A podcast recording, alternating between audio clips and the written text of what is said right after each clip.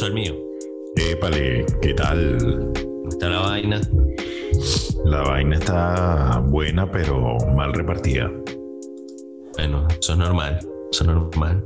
¿Tú qué? Coño, con una gripe que da miedo. Sabes que ahora todo es coronavirus. Tú no te puede dar un poquito de moco como de coronavirus. Te da diarrea, coronavirus. Te da esto, Mm. coronavirus, coronavirus, coronavirus, coronavirus. Entonces, claro, uno se asusta. ¿Ya te hiciste el, el PCR? No, no me lo he hecho porque yo, dentro de mí, yo considero que es una gripecita normal. Tú lo sientes en, en- en- en lo más profundo de tu ser. Sí, sí. También hay un poquito de miedo, pero esta seguridad que tengo vence el miedo. La seguridad de que no tengo nada. ¿vale? Sí, porque es, lo que tú dices. O sea, ahora, ahora todo, todo es coronavirus, ¿no? Sí, sí, entonces. Mira, me acaban de dar dos, pu- dos puñaladas. Eso es porque tienes coronavirus. Sí. Coronavirus, fijo. Antes era cuando tú ibas al. Yo no, no sé cómo lo llaman allá en, en Galicia, ¿no? Eh, por aquí se llama Cat Salud, de Cataluña. Este. ¿Cómo se llama ya? Gal Salud. No, se llama. Coño, no sé cómo se llama. Se llama Sanidades. Bueno, esa vaina. Sanidad. Aquí, aquí cada vez que tú ibas al, al Cat Salud, que es como una suerte de. Como un consultorio, algo así, más o menos. No, es como un CDI. Ajá, como un consultorio, como un barrio adentro, algo así. Como un Ah, bar- bueno, Exacto. esto es. Aquí se llama el centro de salud. Normal. Bueno, Centro aquí. de salud. Pero es distinto a los hospitales y a las clínicas, ¿no? Claro, claro, es la atención primaria, lo que Es una llaman atención primaria. Exacto. Sí. Entonces tú antes ibas, eh, y esto, esto es un fenómeno que se da en toda España, ¿no? Tú antes ibas al, Sí. al centro de salud, al Salud, lo que sea, y tú, oye, vale, de verdad que tengo siete días con un dolor aquí justo donde está el apéndice. Hombre, paracetamol y agua. Vamos, a casa. Tú reposa ahí en camica, caldito de pollo y te viene dentro de papel. Vamos a ver qué te dice aquí el ordenador, mi arma. Ah, sí, tenemos cita para abril. Ah, bueno, para abril, perfecto. Pero del año 2023 te viene y vemos qué es lo que tienes. Y así Sí, te la cita es una vaina loca, ¿no?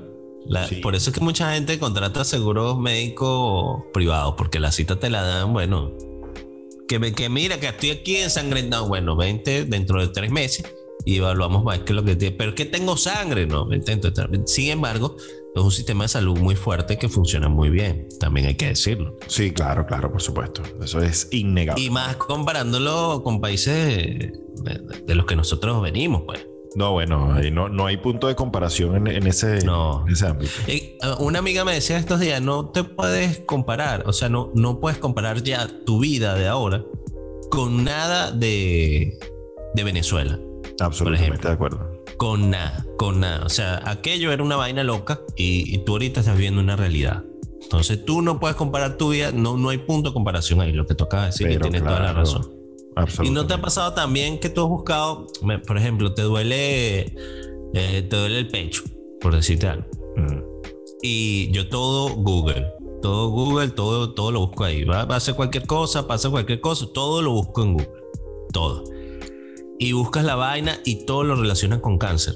No, no te pasa, toda esa vaina termina diciéndote que puedes tener posible cáncer. Sí, bueno, eh, yo dejé de hacerlo. Yo dejé de, yo dejé de hacerlo porque, mismo, por yo- porque o, o todo era cáncer o yo estaba a punto de, de- de un ictus o de un infarto. Sí, Entonces yo dije, mira, esto, no- esto no es conveniente, esto no es sano. Yo voy a dejar de preguntarle cosas a Google que tendría que estárselas preguntando a un médico. Claro, total, total, porque uno se va enfermando y si no te, si no te enfermas de lo que te dicen ellos o de lo que en realidad tienes, te enfermas de los nervios, te terminas todo nervioso ahí.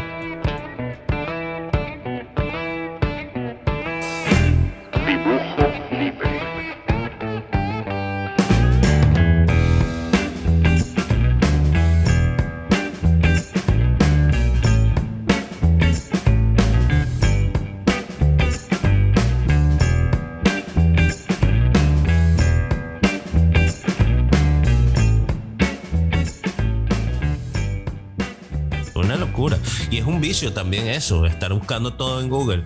Todo lo, lo que quieres hacer lo buscas en Google. Un vicio terrible el Internet en general. En pero, pero fíjate, fíjate lo que pasa. Hay un fenómeno que, que a mí me ocurre eh, y, y yo considero, esto, esto tiene que estar tipificado, es más, lo voy a buscar en la tabla periódica de los peores vicios de la humanidad, lo vamos a estar comentando. Eh, el Netflix, brother. Para mí Netflix Sí, es una sí, vaina sí. enviciante, pero Sí, al punto tal de que cuando yo empiezo, eh, por ejemplo, una serie, yo soy más de ver series que de ver películas.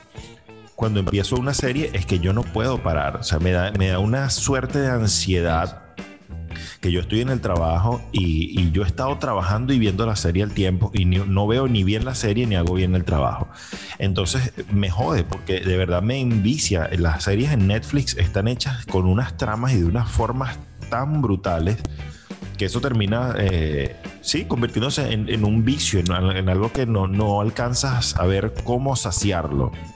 Exacto. ¿Y qué es lo que, lo que pasa con un vicio? Bueno, un vicio es lo que eh, esas actividades que haces al extremo, o sea, haces mucho esa actividad y que te trancan las otras actividades cotidianas. Por ejemplo, en tu caso, trabajar. O sea, tú, tú- tú estabas pegado a Netflix, Netflix, Netflix y eso te, eh, te, te hacía que no te concentras en el trabajo, tu otra actividad, mira, mi amor y tal. No, que yo estoy aquí. Pasa también con los videojuegos y lo hemos visto mucho también. Bueno, el que le gusta el videojuego está ahí pegado a su videojuego, el mundo se está cayendo a su alrededor, pero él no, puede- él no hace nada porque está pegado al, al videojuego. Hay tantos vicios, tantos vicios. La gente piensa que el vicio nada más es fumar o, o- o el alcoholismo o el- eh, los juegos estos de invite y azar, La, lu- la ludopatía. la ludopatía. Y no, o sea, hay tantos vicios. Yo vi una vaina que el vicio al, a- al deporte, o sea, al deporte no, al ejercicio. Que hay gente que es viciosa del ejercicio también y deja de hacer otras vainas por irse al gimnasio, por ejemplo. También hay que darle comida al carajito, no deja al carajito sin comida porque te tienes que ir al gimnasio. Entonces eso, y te puede causar lesiones musculares y todo si, si tú no te controlas, ¿me entiendes? Eso Claro. que me parece como el que va a comprar un iPhone y no le llega la plata y le- no le llega la pasta para comprarse el iPhone. No, es que a mí el iPhone de verdad no me, no me convence, ¿vale? No, no, yo, yo creo que eso no.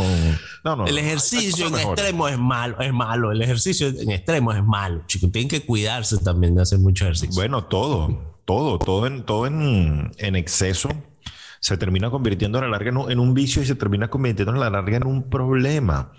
Eh, y Sí. que, que estriba en otros, en otros problemas eh, circundantes, circulantes alrededor de este problema principal. Por ejemplo, en el tema de, de la ludopatía, yo tenía. Yo, yo voy a hablar de ella sin decir el nombre, pero yo espero que, que si esta vaina pega, ella no lo escuche nunca porque me va a dejar de hablar. La misma no, tía pero no de- vas a decir nombre. Ajá, La misma Ah, tía de bueno, los ya. ojos cerrados. Ella, ella se la pasaba metida en, en muchos bingos. Ella iba mucho a los bingos. Según ella, según ella, ella iba eh, por dos razones, ¿no? Porque ella iba a vender perfumes a las personas que, que trabajaban en estos lugares. Para, para los que vivimos en Venezuela, es, es bien sabido que hubo una época donde ciertamente las personas que trabajaban en los bingos, en los casinos, ganaban muy buen dinero. Sí, señor. Eh, claro. Pero también, entonces ella iba eh, con la otra excusa de que ella era taxista, o sea, ella hacía transporte al- a las personas al bingo. Que no dudo que ninguna de estas dos razones por las cuales ella iba ciertas. Comerciante dura y pura, ¿no? Sí, sí, sí. Ella iba, les vendía perfumes y de paso le hacía la carrerita de taxi hasta su casa. Pero también se lanzaba su, su jugadita y esto era muy recurrente. O sea, ella acostaba a dormir a sus hijos y ella se piraba para el bingo. Eso era todas las noches que iba y llegaba a las 5, a las 6 de la mañana, llevarlas para el colegio a dormir, no sé qué broma, y en la noche otra O sea, era, era repetida esa conducta. Entonces, Llegó un día- momento que, lo, que los bingos, disculpa, llegó un momento que los bingos allá estaban siempre eh, full, petados de, de gente porque Claro. era una cosa loca y de viejos más que todo. Sí, sí, sí, sí, sí. A mí nunca me ha gustado eso. Pero un buen día me llamaron en la madrugada y me dicen, hola y tal. eh, ella me tenía guardado en su teléfono como Pepito. Pues ella me dice Pepito. Eh, Disculpe, señor Pepito. Y yo le contesté, yo les contesté, ¿será, es usted, don José? Pensaba que le tú eres marico, vale. Yo soy Pepito Nacho. Y en la madrugada. No, y- pero es que yo veo que, que me están llamando del, del- del móvil de El ella. teléfono de ella, claro, claro. Y que, disculpe, señor Pepito. Y yo, coño, ¿quién es? ¿Qué pasó? Mire, usted sabe que la señora está aquí desmayada. Yo no sé qué le pasó. Y que esa tía tuya. Bueno, resulta que se había metido una, una tremenda peda. Y la, la fuimos a buscar mi papá y yo en ese momento. Y cuando la conseguimos, estaba clavada dentro de un cubículo de un baño, una cosa horrorosa. No, me drogaron, a mí me drogaron. Y yo que se vine- curda con, con tu tía de un vacilón. Esos cuentos, ¿no? Es divertidísimo, es divertidísimo. Este, De lo que se acordará. Eh, bueno, sí. De verdad que me drogaron, me drogaron. Pero ahí está el tema, el tema del vicio de, de ir al, al bingo y aplicar la ludopatía. Mucha gente ha perdido casa, carro, familia, porque lo han apostado todo en carreras de caballos, en la ruleta esta, qué sé yo, en los distintos juegos de azar. Entonces, Pero eso, fíjate que aquí en España está muy socialmente no está bien visto, ¿no? La ludopatía, o no la ludopatía en, en general, porque la ludopatía no puede estar bien vista. El juego, el juego como tal. O sea, que tú hayas hecho una moneda, eso no está bien visto aquí. De, hecho, mucha gente se cuida de que los vean en sitio de esto. Muchos artistas dejan de hacerle publicidad a, a las casas de apuestas y de hecho quieren quitarle el, el patrocinio a los equipos de las casas de apuestas, a los equipos de fútbol, que es un coñazo porque aportan muchísimo dinero al, al fútbol y a la economía en general. Y está muy mal visto. Pero si tú te pones a ver, yo no sé si en Barcelona pasa, si tú te pones a ver, hay otro vicio que yo creo que es aún peor. O sea, no hay vicio bueno, pero es aún um, un poquito más arrecho que, que la ludopatía, que es eh, el cigarrillo, el tabaco. El cigarrillo. Aquí fuman muchísimo. Es una cosa increíble. Aquí ves casi que los niños en vez de un biberón le dan un, un- un cigarrillo, un tabaco. O sea, liarse, pero fuman tanto, pero tanto. Yo creo que del 100% de las personas que yo conozco aquí, al menos el 80% fuma. Y si te pones a ver, tú dices, bueno, han perdido casa, jugando y tal. Sí, bueno, es verdad. Hay un problema ahí que hay que atacar para que no se convierta en un vicio. Pero también tenemos el caso de- del tabaco. Se dice que el 22% de la población española es población activa fumadora. Y la primera causa de muerte antes del coronavirus era el cáncer. Y el cáncer, bueno, muchas veces es producto de, de es consecuencia del, del, del tabaco, pues, cigarrillo. Entonces, lo que hay que ver aquí es que no hay vicio bueno, pero hay gente que ataca el vicio de otro siendo vicioso también. El bicho vendido se, se fuma cinco cajas de cigarrillos al día. Dice, no, ese es un ludópata, ese es un loco. Marico, pero ¿y tú? Claro. ¿Y tú qué, tú qué estás haciendo? ¿Tú qué estás haciendo que te fumas tantos cigarrillos? Bueno, fíjate, fíjate que te, te voy a, te voy a dar eh, varios datos con respecto a eso. El primer dato es que si, si nos ponemos a sacar las cuentas, eh, para las personas que nos puedan estar escuchando en, en algunas partes de Latinoamérica, concretamente en Colombia y en, y en Venezuela, que son los países donde yo sé que no existen lo que aquí llaman estancos. Corrígeme si me equivoco, si en Colombia existe tú que viste ya. Sí, no, no existen. No allá. entonces- Compra cigarrillos donde sea. Ok, en Venezuela, mm, uno cuando quería comprar un cigarrillo, la gente que fuma cuando quiere comprar cigarrillos se va a una panadería, a un kiosco o algún otro, a una licorería. En Venezuela existen sitios especial, tiendas especializadas donde venden solo licor. Bueno, y, y Fíjate hay- que en Colombia le dicen estanco a la licorería. Mm, Bueno, aquí en España hay sitios que se llaman estancos, que son lugares, tiendas donde únicamente venden eh, cigarrillos y todo lo que esté relacionado con artículos para el fumador. Durante toda la pandemia, escúchese bien, toda la pandemia, una de las pocas eh, o de los pocos rubros que se vieron menos afectados y que no cerraron sus puertas al público fueron los estancos. Ajá. Y Aquí eso es injusto. Y es injusto, claro que es injusto, porque tú me puedes, o sea, ¿cómo tú le, cómo tú le explicas a la población que eso es algo de primera necesidad? Eso, el, el- el fumar no es algo de primera necesidad. Eso es, o sea, sabemos todas las repercusiones negativas que trae ser un fumador activo. ¿Ok? Entonces, durante, mira, la pandemia empezó, eh, estamos en marzo de 2021, empezó en marzo de 2020. Sí, marzo. año, sí. Abril, mayo, junio, julio, agosto, septiembre, seis meses, muchos negocios estuvieron cerrados. Seis meses donde las tiendas de tabaco estuvieron produciendo dinero como nunca antes, porque parece que la gente también se le alborotó eh, por el tema del encierro, las ganas de fumar y fumar y fumar y fumar. El tema del cigarrillo es tan complicado y tan complejo y tan adictivo que el, papá de un, muy buen amigo mío que, vive aquí en Barcelona eh, sufre de EPOC, que es una enfermedad, eh, enfermedad pulmonar obstructiva crónica. Ese señor estuvo hospitalizado como tres meses a punto de morirse. O sea, ese señor no se murió de milagro, porque no, no era capaz de respirar apropiadamente. Él no podía caminar 100 metros porque se cansaba, incluso creo que una vez se, desmayó y todo porque no le daba el pulmones para, para respirar.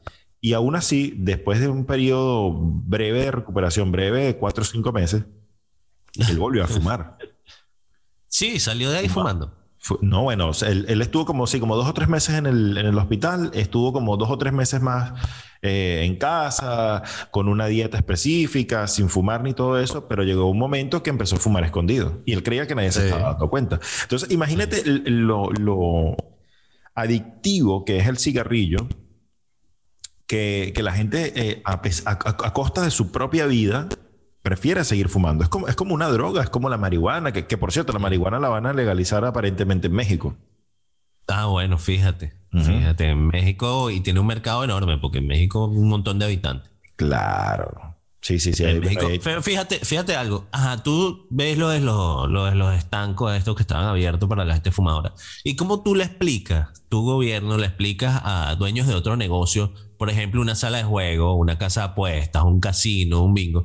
¿Cómo tú les explicas? Bueno, no, ellos iban a trabajar porque hay gente que tiene ese vicio, no se lo podemos quitar de una vez y tal, pero tú no puedes trabajar. O sea, pero también hay viciosos del juego. ¿Y por qué no puedo trabajar yo?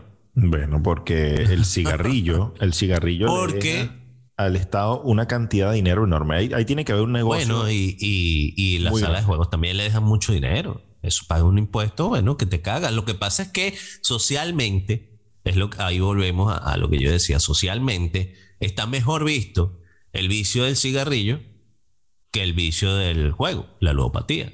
Y ahí es que yo te digo, el tipo fuma y fuma y fuma. Esos ludópatas están locos, pero tú te estás matando a puntos. Y además estás matando a tu entorno porque el que pase, bueno, en Galicia ya prohibieron fumar en la calle, algo que se cumple a medias, pero ya prohibieron fumar en espacios públicos. Pues eso, eso también se había hablado aquí en Cataluña, pero yo te aseguro que eso lo llegan a prohibir aquí y aquí se meten una ola de disturbios, de protestas fenomenal, porque aquí te fuman, mira, aquí son tan, eh, eh, en España en general. Y, quiero que los españoles que nos puedan escuchar en un momento dado no se sientan aludidos ni, ni ofendidos, ni que los estamos juzgando ni señalando, porque bueno, entendemos que esto es ya algo cultural. O sea, yo de cada 10 personas que veo en la calle, por lo menos 8 están fumando. Eso es, eso es una verdad como la copa de un pino, eso es innegable. Ojo, yo fumé también. Claro, y yo también en un momento dado. Eh, pero aquí son, son hay personas, hay personas que son tan viciosas con el tema de cigarros que son incapaces de, chico, apagar el cigarro antes de subirse en el ascensor. O sea, encienden el cigarro en su casa, se suben al ascensor y van fumando en el ascensor. En el ah, elevador. No, no pasa eso, aquí no pasa eso. ¿Entiendes? es, tan fuerte el tema de, querer fumar que lo hacen así. Hay personas que, eh, bueno, mi, cuñado me, me, cuenta que en la oficina donde él trabaja, hay personas que por lo menos dos o tres veces por hora salen, eh, entre comillas, cinco minutos a fumar un cigarro y con un nivel de desespero brutal. y pasa algo en los trabajos, yo no sé si a ti te pasa, ¿no? Eh, mira, estás, estás mucho en el móvil, ¿vale? Estás mucho en el móvil, suelta el móvil porque no, no, no puedes estar en el móvil pero el que fuma sí le dan permiso cada dos, tres horas para salir a, fumar. Entonces tú dices, bueno, pero que yo no fumo, pero dame ese, ese permiso que aquel está, para, que aquel tiene para echarse un pitillo, para yo una bonadita ahí en mi, en mi móvil. ¿Cuál es el peo? Pues? No, es un tema cultural. Porque está socialmente eh, bien visto. En Colombia no fuman tanto. Yo creo que también es una, una cosa como economía, ¿no? Eh, eso se nota también en, economías fuertes. las economías fuertes tienden a, gastar su dinero en otras cosas que, que no necesitan. Pero en Colombia no, en Colombia yo creo que el que fume es porque tiene dinero, porque coño, entre el arriendo, la cosa, todos los gastos y el salario que es muy bajo, igual pasará en Venezuela hoy, hoy, hoy en día. Antes no pasaba, antes había una economía entre comillas fuerte, o sea, había mucho dinero en la calle en los tiempos de, de, Chávez y tal. Había mucho, mucho dinero en la calle, eso hacía que la gente fumara más. Pero en Colombia, cuando fui a Colombia, sí me impactó que la gente no fumaba. La gente no fumaba. Y cuando llego aquí veo todo lo contrario. La gente fuma. Igual que tener perros. Hay gente que tiene cinco perros metidos en un, piso. o, seis gatos. También he visto. Yo tenía eh, una vecina justo al lado, en los teques donde yo vivía, que en un momento dado tenía seis perros en el apartamento. Y no eran perros pequeños, eran seis perros raza boxer. Coño, esa vaina tiene que ser un vicio. Entonces tú te puedes imaginar, o sea, esa, esa señora cada vez que abría esa puerta, el olor que salía de ahí era repugnante. Claro, limpiara lo que limpiara, porque no... No, y, y, además que ella no bajaba a los perros, o sea, normalmente la gente que tiene perros los baja y tal, y, y, ¿sabes? Busca la manera de que pase. Marico, le irá a bajar en un trineo, porque imagínate seis perros. ¿Cómo hace? Yo creo que por eso no los bajaba. muy inteligente. Es decir, yo bajo a estos perros y pegan una carrera y, y es que me van a arrastrar por todo el estacionamiento y por toda la calle. Es que ni siquiera uno por uno, porque ¿cuánto tiempo te va a tardar? Media hora por cada perro, una hora por cada perro, son seis horas. Oye, ya terminé la mañana, a las 12 de la mañana y echándole bola con los perros. Después, para sacarlo en la noche, comienza otra vez por el primero. No, es jodido también, ¿cómo lo iba a bajar? Eso es un bueno, eso es un trabajo, ¿viste? Y es un trabajo muy bien remunerado. Tú sabes que aquí te cobran eh, algo así como que a razón de, de 20 euros la hora de paseo por cada perro. 20 euros la hora. 20 euros la hora. O 15, algo así. Entonces, fíjate tú. No, mentira, te estoy. No, sí. Mucha, mucha pasta, weón. Yo conocí una, una entrenadora canina, una paseadora de perros. Mentira, no, estoy exagerando. Ella se ganaba 20 euros la hora, pero porque paseaba varios perros. A la vez paseaba como ah, cuatro. Ya, Paseaba como, mentira, son como la hora de paseo para tu perro está entre 8 y 12 euros. Ella ah, cobraba creo que lo mismo. claro. Claro, Entonces paseaba eh, como que eran cuatro perros, tres perros. ¿Ok? Mm. A 8 euros. Coño, una platica a la hora. Entonces lo paseaba un ratico en la mañana y un ratico en la tarde. En la tarde tenía más perritos que en la mañana. Coño. Entonces la, chamba se levantaba como 40, 50 euros diarios paseando perro. Coño, en negro. Nos equivocamos, nos equivocamos de, oficio. Yo a veces siento que estoy equivocado de oficio. Sí, sí, sí. Bueno, el oficio que nos tocó también. Tampoco es que nos dieron chance. Les mira, ¿qué es lo que quieres ser tú? Carpintero, fontanero. No, no, fue lo que nos tocó y eso ahí estamos en ese sector que nos tocó que eh, Exacto. Y ahorita que estamos hablando de, dinero, eh, eso también representa un, vicio. Hay personas que se vuelven eh, locas porque quieren generar dinero y dinero y dinero y dinero y, y termina siendo una obsesión, un vicio que nada los satisface y llega el punto que tienen tanta plata que no saben qué hacer con ella. Sí, bueno, y, ahí entra también estos casos de corrupción de, estos políticos que, bueno, ya tienes suficiente pasta, ¿para qué vas a seguir robando, coño, tu madre? ¿Hasta cuándo? Yo viví algo muy parecido con las fundaciones en, Cúcuta. Sabes que mucha gente camina eh, desde Venezuela hasta cualquier país de Sudamérica va caminando kilómetros y kilómetros, una cosa impresionante. Hay muchos documentales y muchas muchas cosas, noticias sobre esto, ¿no? Y se instalaron muchos venezolanos con fundaciones en Cúcuta. Yo hice una, al principio fuimos como los pioneros del sector ahí en Cúcuta y después vi que la persona que trabaja conmigo tenía ese vicio por el dinero. O sea, él quería conseguir dinero para él, no para la fundación, a como era el lugar y llevándose por el medio de todo el mundo. Y yo dije, bueno, pana, sí, yo creo que no, porque una fundación sí está bien. Los que trabajan en una fundación, si no son voluntarios, tienen que, percibir algún tipo de ingreso, porque esa gente tiene que vivir, claro. Pero cuando tú usas la fundación para, para lucrarte, ya es otra cosa. Y bueno, se instalaron tantas fundaciones. Hoy en día hay tantas fundaciones, pero tantas fundaciones funcionando en la frontera, que es una vaina loquísima. Y yo creo que esta gente tiene un vicio hacia el dinero, una vaina, bueno, que está jugando con la tragedia de la gente. Fíjate esta anécdota que te voy a contar.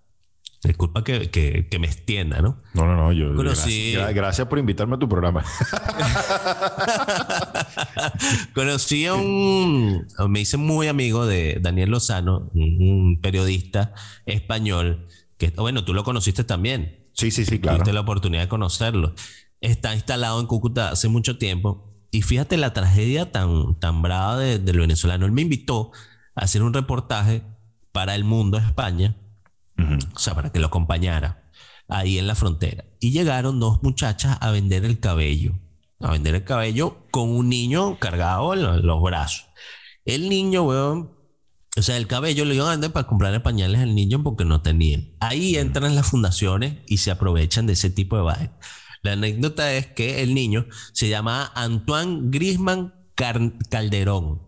Y claro, el español estaba flipando con el nombre del tipo, porque era Antoine Griezmann, jugador que era de- de- del Atlético de Madrid, que ahora es del Barcelona, y Calderón, que es Vicente Calderón, el antiguo estadio de, de- el nombre que tenía el antiguo estadio del Atlético de Madrid, y jugador también emblemático del Ok, ya, ya va. Inciso. ¿El, el niño se llamaba así porque le pusieron así o esos eran los apellidos, los apellidos de carambola de los padres?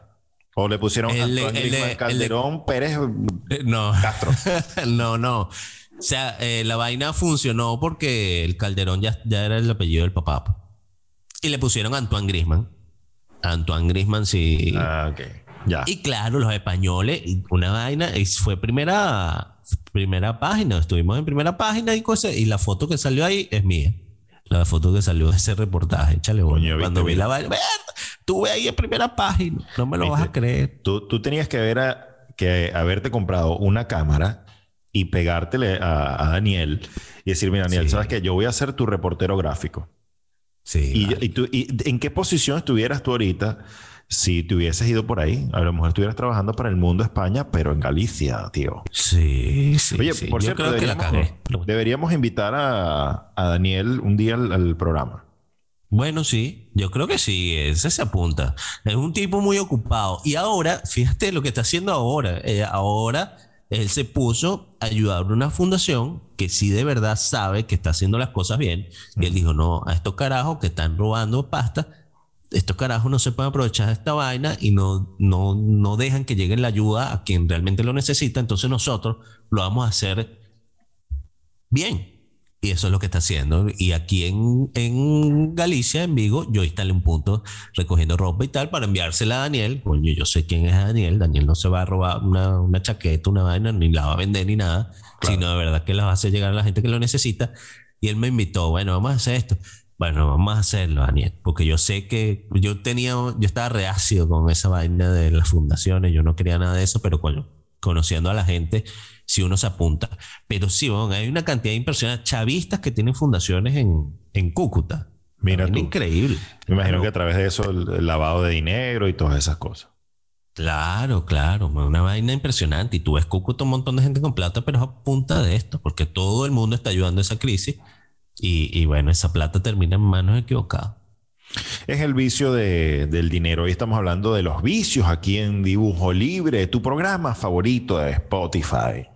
Sí, vale. Muchas gracias a todas aquellas personas que nos escuchan. Y es importante decirles a ellos que, que coño, a pesar de que diga comedia, a pesar de que estemos en esa categoría de comedia y escuchen el primer programa, no, pero a mí no, esa vaina no me dio risa. Bueno, puede ser que un programa no, no te dé risa porque, bueno, como lo decimos, es un dibujo libre y nosotros vamos hablando aquí lo que se nos vaya ocurriendo y lo vamos soltando. Y puede ser que tengamos un programa un día de reflexión, otro día, bueno, educativo, otro día romántico, otro... Puede haber varios programas de varios estilos, así que si no te gusta el primero, no te gusta el segundo, no te gusta el tercero, pues si ya no te gusta el tercero, no nos escuches más. Pero si no te gusta el, el primero, el segundo, pues escucha el tercero. Es correcto. Y, y- y recuerden algo, muchachos. Este, si no les gustó el programa, recomiéndenselo a otros para que otros se lleven también el mismo disgusto que ustedes. sí. nos van a- nos Esto van es un ayudar. vicio también. Esto es un vicio también para nosotros. El, el comunicar, el hacer cosas. Pero es un vicio positivo, no le hace daño a nadie. Es bueno, correcto. solo al que nos escucha. Es correcto. Ay, caramba. Él es Gustavo Contreras desde Galicia, España. Y por allá está César La Máquina Rodríguez desde Barcelona, España también. Bueno, esto fue Dibujo Libre. Vaya.